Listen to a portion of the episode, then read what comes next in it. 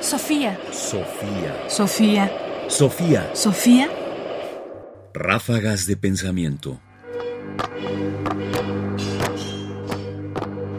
Ráfagas de pensamiento. La fantasía moral. Ramón Lull es un filósofo medieval, es un filósofo catalán medieval, que vivió hacia el 1200. Es curioso encontrar en él una reflexión sobre algo tan cercano a nosotros como es la fantasía. Veamos qué es lo que dice.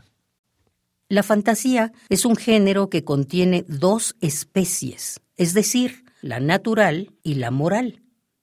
La moral, a su vez, se divide en dos, la fantasía recta o adecuada y la fantasía desviada o inadecuada. La fantasía natural la constituyen las especies que el intelecto abstrae de los sentidos y de la imaginación para poder llegar al conocimiento.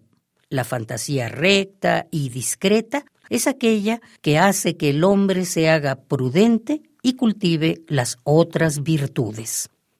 La fantasía desviada y errónea es aquella por la cual el intelecto habitúa su entender a hábitos viciosos, no por verdaderos, sino por falsos.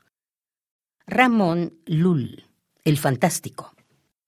Escogí el pasaje precisamente por la manera en que Jules distingue entre fantasía natural y fantasía moral.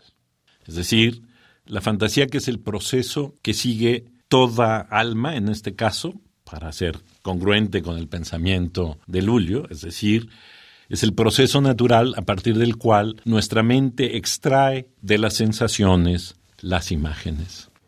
Pero la fantasía moral, en cambio, es aquella que tiene la responsabilidad de conducirnos a nosotros moralmente. Es decir, es la que nos va a presentar aquellas cosas que debemos hacer para ser prudentes y cultivemos las virtudes, o nos va a presentar aquellas otras desviadas y erróneas que nos van a llevar hacia el pecado y hacia el vicio. De manera que es la fantasía en este caso y no la decisión racional la que constituye o la que nos ayuda a elaborar nuestro pensamiento moral. Sofía. Sofía.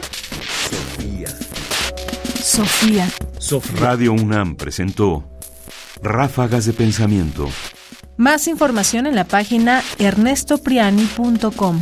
Busca el podcast en www.radiopodcast.unam.mx diagonal podcast. Comentarios: Ernesto Priani Saizó. Producción: Ignacio Bazán Estrada. Sofía. Sofía.